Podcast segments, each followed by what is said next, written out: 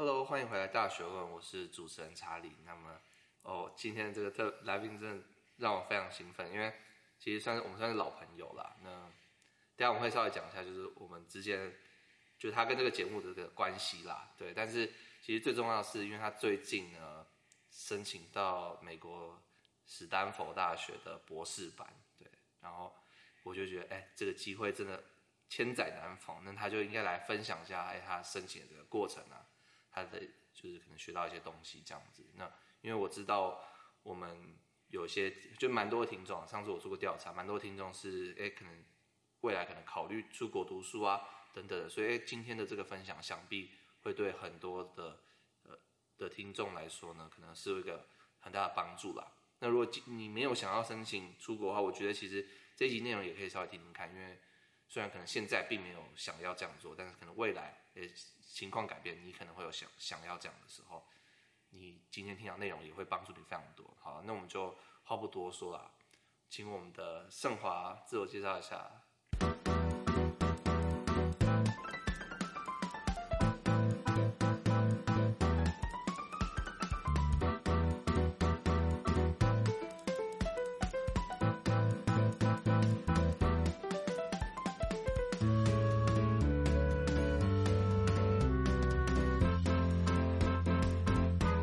我是 Alan 童胜华，那我跟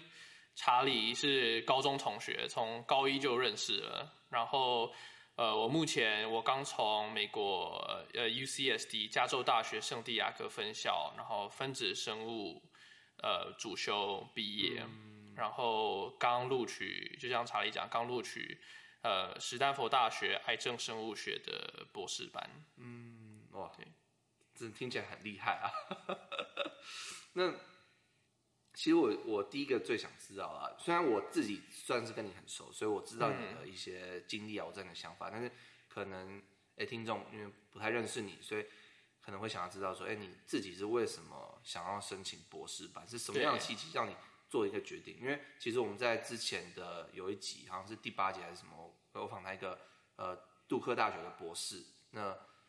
那那集大家也可以去听听看，但是他主要就是分享一些可能。呃，呃，在博士班，就是在这个过程中遇到的一些事情，对。那他的意思说，哎，可能要读很久啊，可能会遇到很多挫折、很多失败等等。像这样子听起来好像不是那么一个好的一个决定啦，对对。所以你自己做这个决定是究竟有什么样的契机和原因？嗯。好，为什么想申请博士班？其实申请博士班，我觉得对于我而言，就是博士班就是你有。一段时间，你投入五到六年，嗯，去做你非常有热忱的事情，嗯，就是你想去解决一个你非常有热忱的想解决的问题，嗯，对啊。那我自己看，我会觉得说，博士班是一个思维上的训练，嗯，因为呃，Doctor of Philosophy，博士的英文是 Doctor of Philosophy，PhD，PhD 嘛，对对对。那 Philosophy。就是哲学，对对，对，那其实就是一个解代表解决问题的方法。嗯、所以虽然是每个人领域不同，但其实你都是在训练解决问题的能力。嗯、所以我自己我自己看，我会觉得说，这这是点是让我很吸引我的一点。嗯、对，那博士班的训练，另外一个很吸引我的一点是，它其实如果是生物相关的话，大部分都是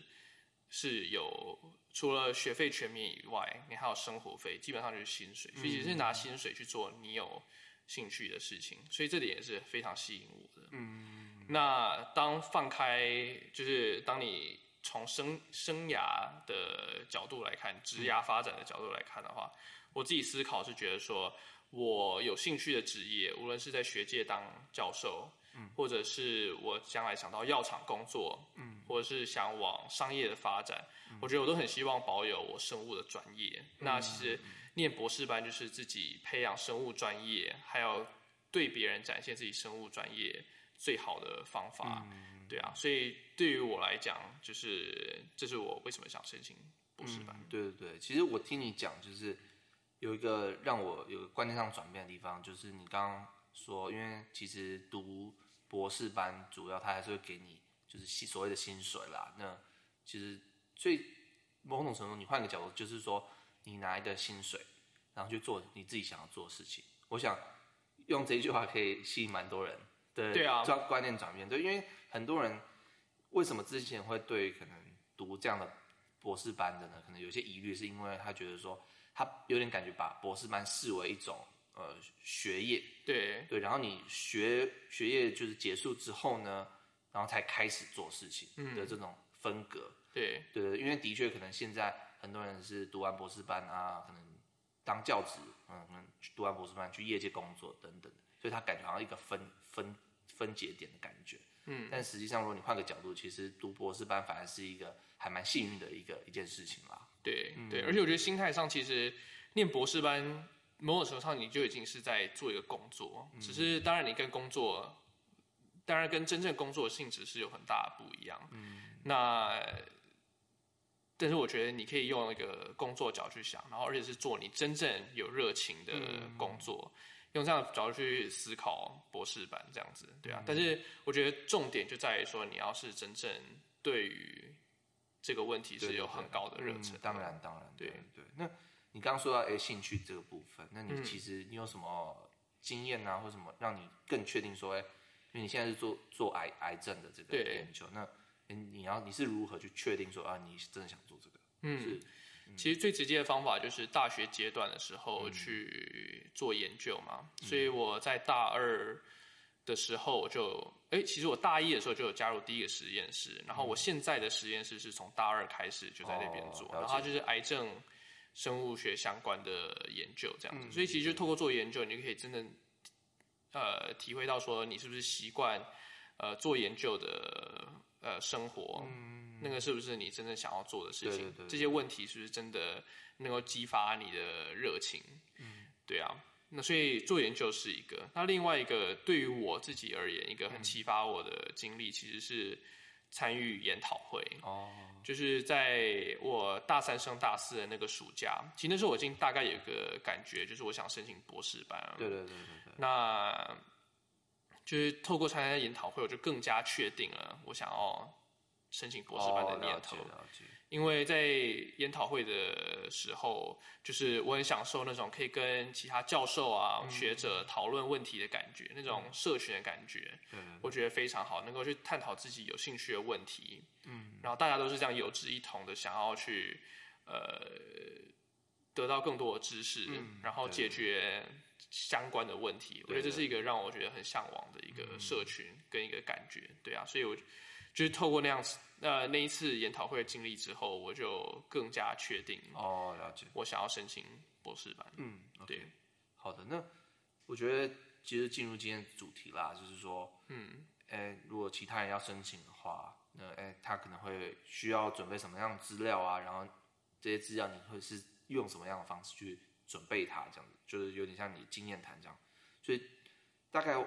如果你要申请博士，你会必须具备什么样的？就是你要准备什么样的资料，这样。OK，嗯，所以其实申请博士班大概有几个要件，那最重要的其实就是英文叫 personal statement，中文可能会叫自传。嗯，那另外一个是呃推荐信，来自教授的推荐信。嗯，然后成绩单，还有一些考试，就是 GRE 跟托福。嗯，那细讲的话，就是以自传来讲，其实很重要，就是要呈现出自己过去的研究经历。他为什么你想要读博士班？对对对，所以很重要。其实，我觉得以我自己的例子来讲的话，我就是把我之前做过研究经历，嗯，甚至是从高中的时候开始做的研究经历，然后描述出来，嗯，用描述的方式来呈现说我对生物的喜爱，我对研究的喜爱，其实是是长期累积下来的，嗯，对对对对对，然后。除了描述自己的研究经历以外，另外就是这是过去的部分嘛。嗯、那你也要讲说，接下来未来你希望解决什么样子的问题？嗯、你有兴趣的领域是什么？嗯、然后不同的学校可能会希望你问呃，会就是讲说有兴趣的地方，有兴趣的教地方，有兴趣的教授、嗯、等等的，对啊。每个学校的问题可能不太一样，但是、嗯、呃，这个是呃。自传大概的一个架构。你所谓的每个学校不一样，是因为可能每个学校它专长的领域可能有一，或里面的教授他的专长的地方不太一样，是这个意思吗？嗯，不完全是，嗯、就是说，因为不同学校，你可能申请的系所的名称可能会不一样，他们、哦、他们的重点不一样，哦、或者是在申请的系统里面，他们问的方式，他们问，因为通常你是回答他们问的问题，哦、所以所以呃，当你去回答问题的时候，他们你会依照他们问的问方式嘛，嗯、所以当他们问的方式不一样的时候，你回答的呃内容可能也会略有不同，但是大概。呃，围绕主题通常都是自己的研究经历，还有接下来有兴趣的了解方向。就像你刚刚讲这个 personal statement，是每个学校会提供一系列的问题，请你回答。是你对，通常、嗯、通常应该一到三个，我没有碰过更多的。嗯、对，但是不同的申请系统可能方式还是会有所不同。嗯，对，了解了解。OK，所以他的这种 personal statement 就是跟我们一般台湾讲的这种自传还是有点差别啦。就一般自传可能是就是说我的人生的故事啊，或者是我的经历这样子。嗯、但是你现在讲的这个 personal statement 是可能是有一个学校提供的一个架构，然后你从你在里面发挥这样子。对对对，嗯、而且应该是说它是你的研究经历的自传了，哦、应该是这样讲，比较.比较正确。嗯，对，OK。那就是我自己有个问题啦，就是因为像我在第八集。好像有谈到，就是说，哎，现在可能读博士班啊，可能以前是说，我们读完博士班，那我就出去，呃，出出去那个到业到这个学界，然后可能到学校任职等等的这样。那现在的话，可能因为教职的可能饱和度比较高，所以很多人会转往业界去做这样子。所以我想也有很多人是读博士班，可能未来是想要用这份学历，然后到业界做一个找一个好的工作。对，那。所以这这就有个难题，就是，哎，你在你的这个所谓的自传里面，是不是应该要，就是写说，假设你要去业界，你是不是就写说，哦，我以后读完就是去业界，像这样，还是说你可能，就我不知道那个教授的目前的观感会是是怎么样？嗯，嗯对啊，其实以前学界都通常都会有个认知，就觉得说，你念博士班就应该留在学界。嗯，那其实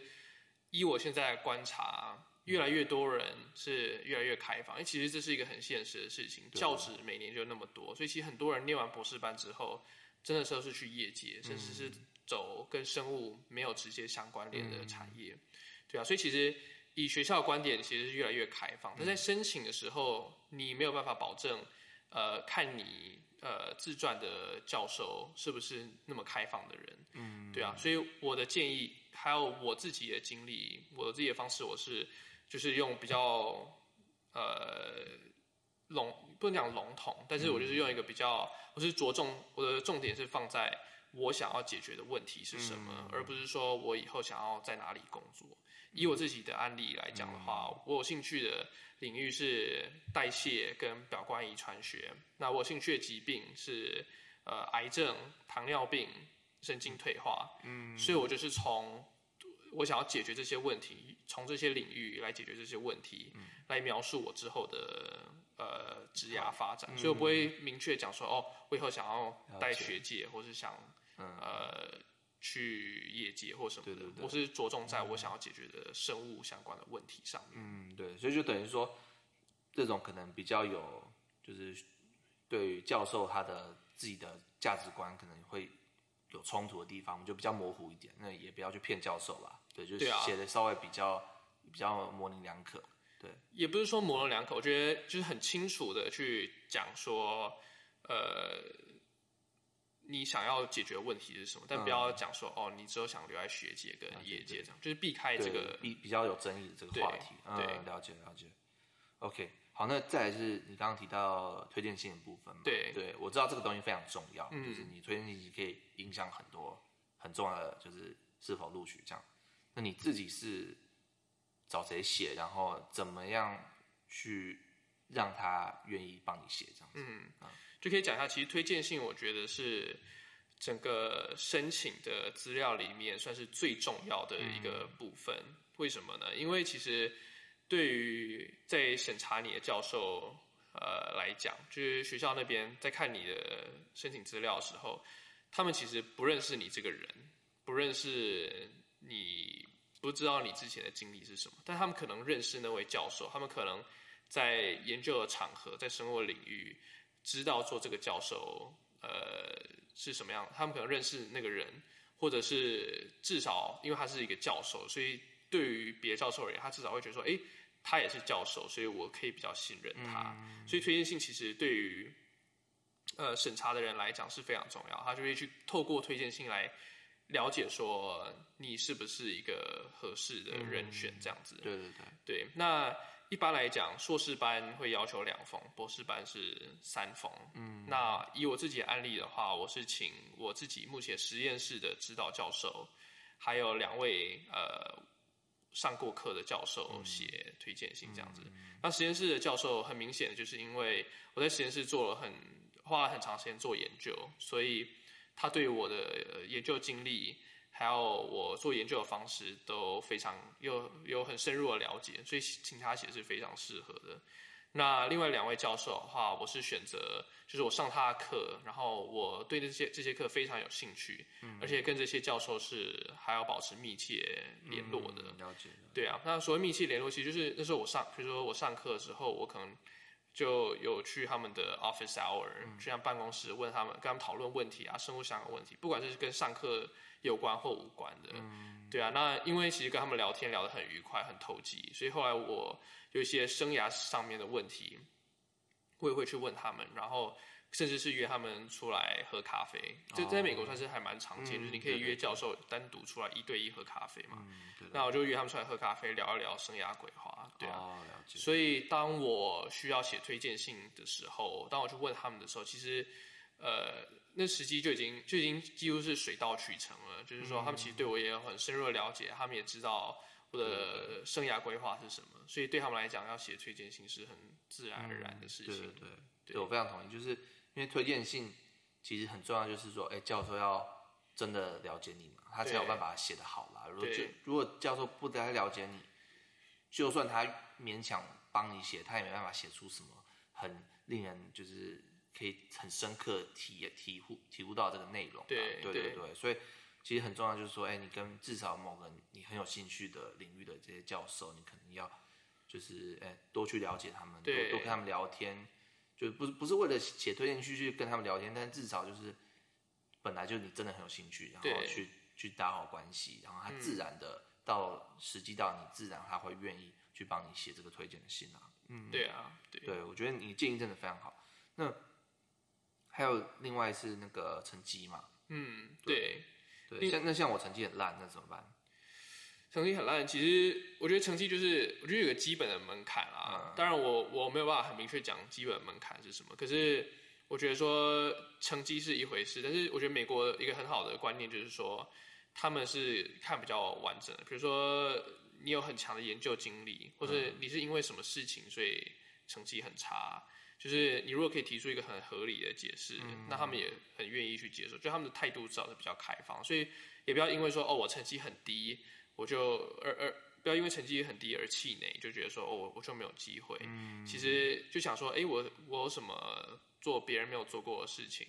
然后或者是我的研究实力很强，或者你真的有什么样子的困难，嗯、你也可以很诚实的跟他们表达说，我是因为某些因素所以。我的成绩有这样子的状，嗯、就是我成绩会这样子。对对对，对啊，对对对对，了解。对，那再来是那个，你说托福嘛，还有 GRE，也就是一些基本的一些能力检定啦。嗯，对，那目前的状况大概是怎么样？对，所以以台湾申请去美国来讲的话，托福是一定要考的。嗯，对啊。那 GRE 的话，慢慢现在美国有一个认知，就觉得说，其实 GRE。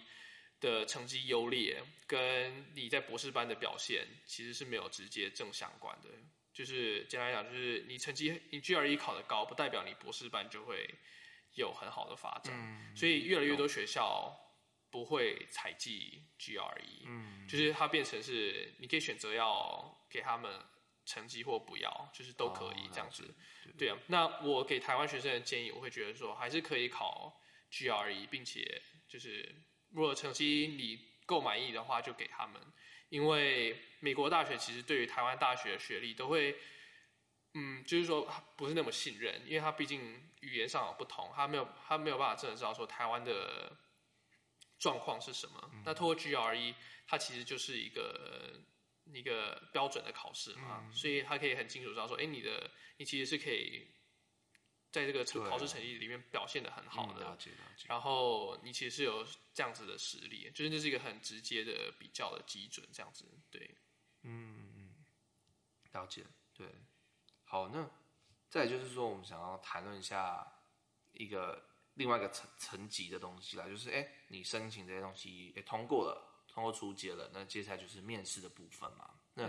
在面试上面，大概哎、欸，在就是这些学校他们面试的情况是怎么样？然后可能需要注意什么啊？或者是哎、欸、有什么方法可以让你面试加分啊？等类似这样的问题。嗯，对对对。好，我先我先补充一下，就是美国博士班面试的整个时程好了。嗯、就是说，其实大部分学校大概是呃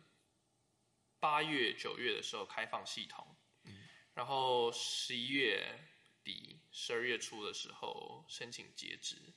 对，那通常在一个呃几个礼拜之内，你就会听到回回复。OK，通常是透过就是邀请你来面试这样子，就是有些是透过呃写信，有些是透过打电话。但在台湾应该基本上是用写信的啊，但在美国我有接过，就教授直接打电话来。真的。就是说，哎、欸，我们邀请你来面试。哇哦，对啊，啊所以你接到怎么办？就是当然就很开心啊，就是跟他讲说，哦哇，就是太荣幸了，然后很希望就是有机会可以去那边面试这样子，对啊。那通常他们就会，他听到这样就就会再寄，创作会再寄一个 email 给你，就是跟你讲，然后会把细节，对，你要怎么样子去登登入，然后怎么样子。就是把嗯这个行程跟你讲这样子，对啊，对对对。那我可以讲一下美国博士班面试的过程，就是如果你在申请的过程当中填的是美国的地址的话呢，通常生就生物相关的博士班就会邀请你到当地去面试，就是而且是食宿全包，就是还有机票都是全部包含在内，所以其实是免费的一个。一个很棒的一个行程，对啊，好吸引人，对啊，那基本上呃一个标准的，当然美国学每个每个学校的行程都不太一样，嗯、但是基本上呃美国博士就是我生物相关博士班的面试，通常是待三天两夜哦，对，嗯、那通常我会礼拜四的时候飞到。当地礼拜四在可能下午的时候飞到当地，那晚上可能就会有教授学生带你到当地的餐厅去去吃饭，嗯、接风洗尘这样子。了解了解。对，然后礼拜五的话可能就是面试。那面试的话，通常你会跟四到八位的教授，呃，就是一对一谈话这样子。那这几个那这些教授通常都是。你在去之前，他们会先问你，你想要跟哪些教授碰面，嗯、然后在你到的前一个礼拜到前几天之间，会跟先跟你讲说，哎，你会跟这些教授碰面，所以你可以做一些准备，看一下他们实验室在做什么，然后，然后就是准备这些面试这样子。嗯、那面试的过程其实大部分都还蛮轻松的，就是因为一对一面谈，然后就是谈三十分钟，其实比较像是在对话，就是呃。教授会问你，你的研究经历是什么啊？你可以介绍你的研究，然后教授也会介绍他的研究，这样子，对啊。那其实整个过程是那个氛围，大部分我碰到都是还蛮轻松的这样子，对。所以礼拜五面试完之后，呃，礼拜五晚上就是通常还会有一个晚餐，然后可能会有一个 party，就是嗯，就是那种 social 的活动、社交的活动这样子，对。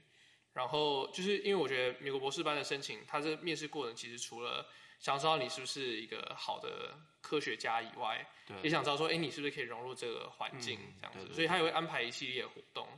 那对于我们而言，另外很重要就是说，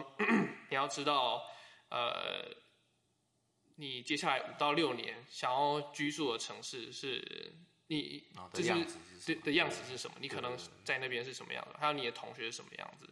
对啊，所以他们在行呃行程上的安排，通常礼拜五或礼拜六可能都会排一个住宿方面的介绍，然后还有城市的、oh, 的 trip 这样子，就是可以出去外面的行程。对啊，那比较印象深刻的就是我在美国哥伦比亚大学面试的时候，他们就曾经带过我们到纽约的美术馆，还有去他美食圣地呃 Chelsea Market 去参观，嗯、甚至还带我们到中央呃那个时代广场呃旁边一个很高级的保龄球馆去打保龄球。真假？对啊，就是非常特别的经历，对经经历，而而且而且都是免费的，最棒的点就是都是免费的，所以真的是非常难得的一个经验。所以那三天其实非常的充实，你会遇到很多人，跟很多教授谈到话，就是然后就是除了面试当然会有点紧张以外，就是其其他部分都是非常的快乐的。嗯、对，我我自己有个问题啊，就是说、嗯、那个哎，你刚刚提到哎，你可以选择。或或不一定不一定选择啊，但是至少你可以说你想要跟哪些教授去面试。那就像这个是什么样的情况？就是说我必须去研究这那么多教授，然后就是就是感觉那个研究，因为我不可能知道每个教授在干嘛。那我我是不是要花很多时间在这个研究教授的方面这样子？嗯，其实不太需要很。对每个教授都有非常非常深入的研究，因为其实我去面试，因为听讲听好像变态，就是要面试他把所有的人都看过，就是就是你，因为其实教授，当你进来面试的时候，教授其实不会期待说你对他们的研究已经有先做过功课，所以他会从零开始跟你介绍。哦，但是你就做功课的目的是。目的是为了说你已经准备好了，他讲什么你都可以很快的提出问题，嗯、或者是就你可以反应更快啦，嗯、对啊。不过教授其实基本上是不会期待你就做过功课的，了解，了解，对啊。所以这只会对你自己有帮助，而且其实你面试的教授通常都是应该都是你有兴趣的教授，对对对。然后教授其实也是对你有兴趣，他才会想要面试你，嗯、因为通常都是他们之后想要收指导学生，嗯、所以。呃，做功课反正只有好处没有没有坏处啊，嗯、对啊，但是他们不会不要有压力说哦，我一定要就是读过他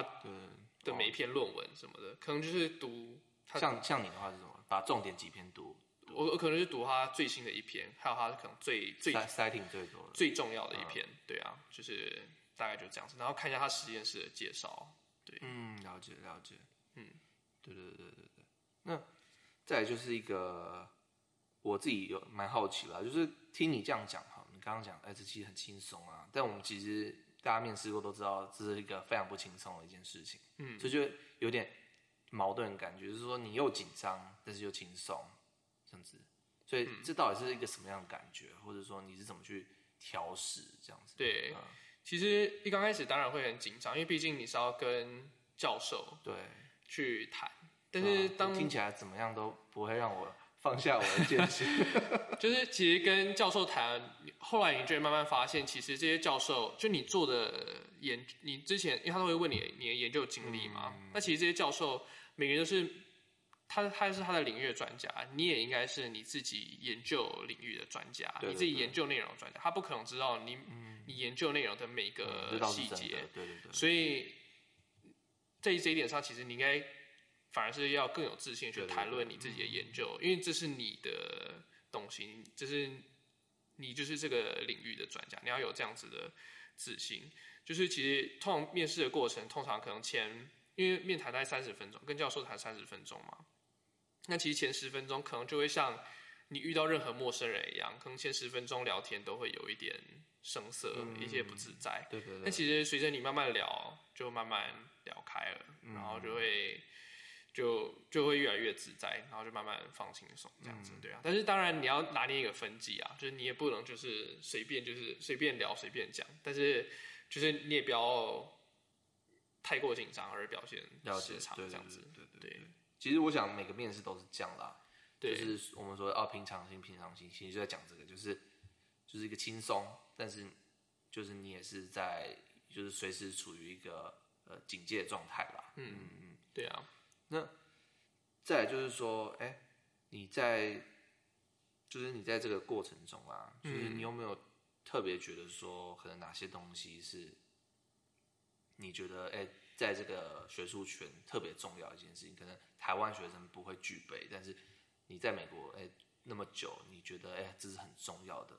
就是身为台湾的听众呢，可能需要就是训练这方面的这些能力，这样。嗯，其实我觉得这个问题问的很好。然后我觉得有一个，呃，我自己的经历里面，我觉得对我来讲很重要的一个东西，嗯、就是 Twitter，推特。嗯、大家可能知道 Twitter 都是想到 Trump，美国总统 Trump，没错，就是他常在上面胡言乱语，讲一些呃有的没的。但是其实我后来才发现，我大概可能大二的时候发现，就是哎。诶其实很多科学家，特别是美国的科学家，越来越多人在上面，呃，去就在上很多教授在上面去发表，呃，他们的分享他们的论文、研究内容，然后发表对这个领域的评论啦，还有最新领域的发，就分享这这个领域最新发展这样子。对对对。对啊，然后我自己是从 Twitter 上面获益良多，因为其实这让我。能够掌握现在这个领域最新的脉动是什么，然后哪些人是这个领域的专家，就是大家都一致都认为说他就是我们这个领域的头、哦、的的最厉害的人，这样子。对啊，所以对于整个领域会有更深刻的认识。那其实我觉得一个比较特别的点是在于说，因为其实 Twitter 是一个很个人化的一个平台嘛，嗯、那其实很多教授学者都在上都会在上面讨论，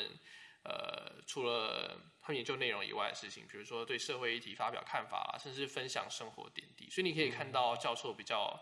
人性化的一面。哦，对啊，所以呃，我我自己就是透过 Twitter，就是感觉到说，哎，跟教授更亲近，然后可以更呃，就是更认识他们啊。然后，所以当我其实去面试的时候，我有碰过几个，就是我在 Twitter 上面有 follow 的教授。所以当碰到当我在碰到他们的时候，我就觉得很亲切，就觉得说好像是在跟一个老朋友碰面一样。嗯、那比较有趣的是说，我曾经在面试的时候，有个教授就还认出我，说：“哎，你是不是那个有 follow 我的人？”哦，对啊，就还蛮有趣的。就是其实 Twitter 上面是有一个很蓬勃的呃科学的社群的，嗯、所以其实。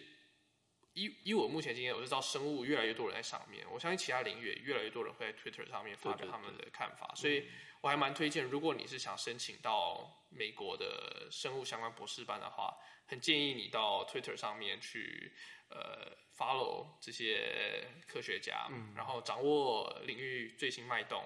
然后也看也更加认识这些教授，然后当你去面。当你碰到他们的时候，就会觉得更亲切，这样子打入打入那个圈子。对对对对对，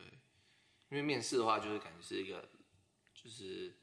就是比较正式的场合啦。但是如果今天你是在 Twitter 上就是互动的话，其实那个亲切感就会比较，你会感觉好像是你真的认识这个教授。对对，就你刚刚不是有讲说，哎，前面可能十分钟可能还比较生涩一点，但如果你今天哎跟那个教授在 Twitter 上，可能之前就哎了解到了那。他可能也知道你的话，那其实那个感觉会更不一样了。对啊，对啊，嗯、而且甚至如果你有 follow 这个教授的话，你就可以提出说，哎，我看你之前分享了哪篇论文，哦、或者说，哎，我之前看到你就是怎么样怎么样，然后你就可以有多有更多话题可以聊了。嗯、对啊，所以我觉得这，而且其实从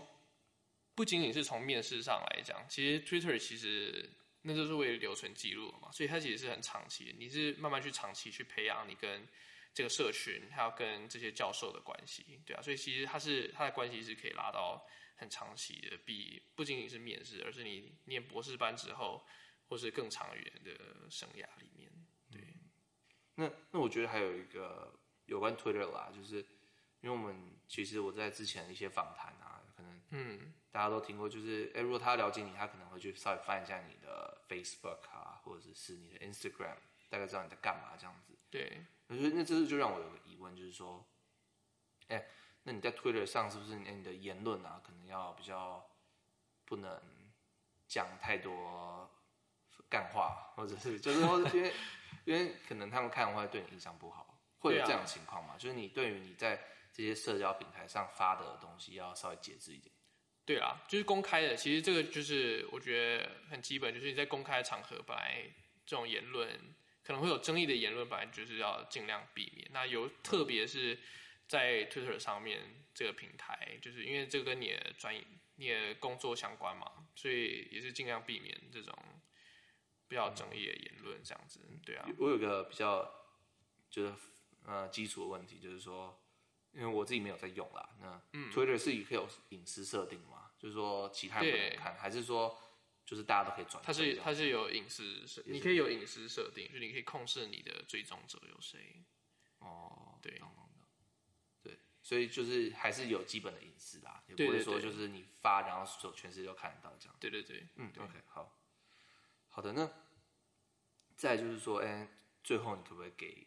就是台湾可能想要去美国的这些学生一些你身为过来人的这个经验的一个总结，这样、嗯、？OK，所以其实以整体来讲，就是我觉得最重要的，其实就是你要真正去了解到说。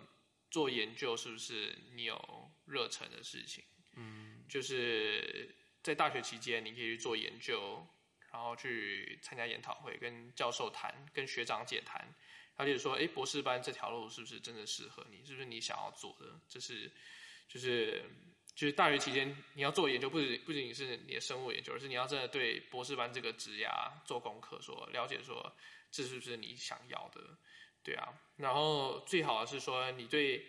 呃，你在生物研究的过程当中，你也对你的领域有足够的了解，因为之后无论是你之后是不是要继续钻研这个领域，你之后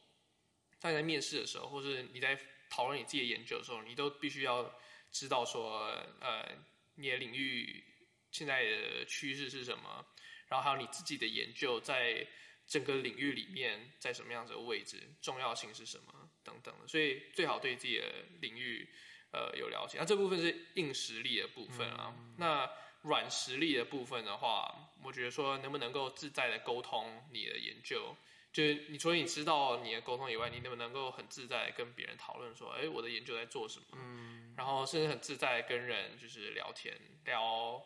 呃你的研究或聊其他他们在讨论的东西，这样子。对啊。那台湾学生到美国的话。因为很重要的点是，呃，文化的理解嘛。那我觉得文化理解部分的话，其实就是可以从 Twitter，嗯，就是刚才讲到的 Twitter，这是一个。那另外一个，很多人喜欢看美剧，这是一个很好的方式。啊、嗯，对对啊。那你要不要推荐几个你你在看的美美剧？我在看的美剧哦。我就之前会看什么 Game of Thrones 啊，哦，这很重要。然后我以前也喜欢看那个 Big Bang Theory，啊、哦，它停更了。它是对啊，对啊，它已经它已经停止了。对啊，然后我最近在看那个 Brooklyn Ninety Nine，就都还不错。就是 Brooklyn Ninety Nine 在干嘛？它是一个呃警察的 comedy，警察的喜剧，嗯，对啊。那其实透过这些看剧，你就可以更了解美国的文化，其实还有真的讲讲话的习惯这样子，对啊。那其实我觉得很重要的一点就是说，美国台湾人到美国，其实这这这一点其实是我很深刻的体会，而且是我很长期才呃发现到事情，就是说不要觉得一定要去融入美国人。因为其实我觉得在美国，我们跟别人不一样的地方就是，他们都是美国人，我是台湾人。嗯，你独特价值其实反而是会更吸引他们，他们会有兴趣知道说，哎，你你有什么，你有什么他们不知道的东西，嗯、你可以介绍给他们，对啊。所以其实我觉得很重要的是保有自己的特色，保有自己的东西。那当然很重要的是说，你要，我觉得。唯一比较困难的点是说，你要怎么样子用美国人能够接受的方式去呈现给他们，嗯、对啊。但是我觉得很重要的就是不要忘记说，哎、欸，我是台湾人，然后这是这其实是可以是一个优势的，嗯，对啊，真的真的。对，那其实我想要补充的一个很重要的一点就是，我觉得我很推荐台湾学生到美国去参与面试。那我刚才讲到，我刚才有呃间断的提到说，你只要有美国地址，一般来讲。就可以到美国去面试嘛？那这其实是因为我知道我在面试的过程当中，我有碰过就是来自北京清华大学的学生，嗯、他只是短期居留在美国的朋友家，哦，或者是呃，我有碰过其他学生是在美国大学做访问学者，就是短期的居留啊。嗯、总之，他有一个美国的地址。对，就你申请的时候你要填入一个美国地址，这样你就可以去美国当地面试。那其实这对于呃，我是不清楚，如果你去那边面试，对于你的上的机会有什么样子很大的不同，这这个很难讲，不一定。可是至少你在那边，你可以更了解那边，你可以对，碰碰到那边的教授，碰到那边的学生，然后飞去，因为是免费嘛，你可以飞去那些城市去，就当做是旅游一样，去认识美国不同的城市，然后去做个比较，这样子，对啊，我觉得这都是个人生很难得的体会，所以非常非常的建议台湾学生可以到美国面试，如果条件允许的话，可以就是。找朋友、找亲戚，或者是有短期访访问学者的经验，嗯，然后到美国去面试呃博士班，这倒是真的。因为其实不是不是说学校选你啊，你自己也在选择学校。对对，就是你要看你这个地方是不是真的你要待五六年的嘛。嗯嗯。如果这地方你真的不喜欢，那你也不一定真的要去嘛。对对。唯有就是透过诶现场面试的方式，机会了解更多啊。对对对。那我其实最后我想要特别强调的一点就是说。因为我是申请生物相关的博士班，所以我的经验可能是就是从生物相关博士班申请经验去出发。嗯、那不同的领域可能会略有不同，但是我觉得有些原则上是基本上是可以是相同的这样子。对对对对，啊，对，对你讲的非常好。对，所以如果听众大家有如果不是三类的，可能有二类啊一类，然后你很想要听，就是诶在这种情况下你申请博士班啊硕士班。觉得经营会怎么样？你可能推荐几个你觉得很想要我访谈的人，那我也会去找他们。就是如果有机会的话，也他可以有幸的来我的节目，然后我们可以一起讨论。嗯、对，那我们就非常谢谢盛华了。那其实这是上半集嘛，我们等下我们下半集就是下礼拜呢，大家可以继续听，就是我们会可能谈论一些比较可能价值观的一些问题，就是他在他在美国，然后其实好，其实故事是这样，就是说。我我在一年半前，然后我跟盛华有做过一次访谈，那个时候我还是在写部落格，对，那那时候我就写了一篇就是彭盛华的访谈，那时候他是 U C S E 的学生，然后后来我写这个部落格的访谈，然后写一写，后来发现我一直花太多时间，所以我就开始做 podcast，所以其实盛 盛华算是第一个对大学问的这个缘缘起啦。始祖始祖级的访谈对象，对不对？那他这一次以这个史丹佛学生的身份回到我们节目，对，那么真的非常谢谢盛华，嗯，今天的分享。对，我最后想要讲的就是说，呃，如果大家有任何问题的话，其实也可以直接找我，就是生物相关研究的问题，然后我可以提供我的 email。OK，好，我应该直接讲吗？还是我就把连我就把那个 email 放在下面了。好啊，好啊，对对对，大家可以去直接寄 email 给我，因为我觉得台湾人大家就互相帮忙。嗯，然后，呃，其实不管是是不是台湾人啊，如果你在听这个的话，我都很乐意帮助你，就是去知道说博士班是不是真的适合你，嗯、然后怎么样子去去申请这样子。对，我最近在那个，我们好像有上香港跟澳门的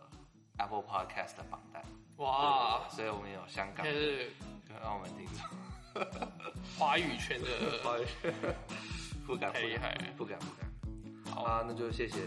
我们盛华啦，就下礼拜见，拜拜，拜拜。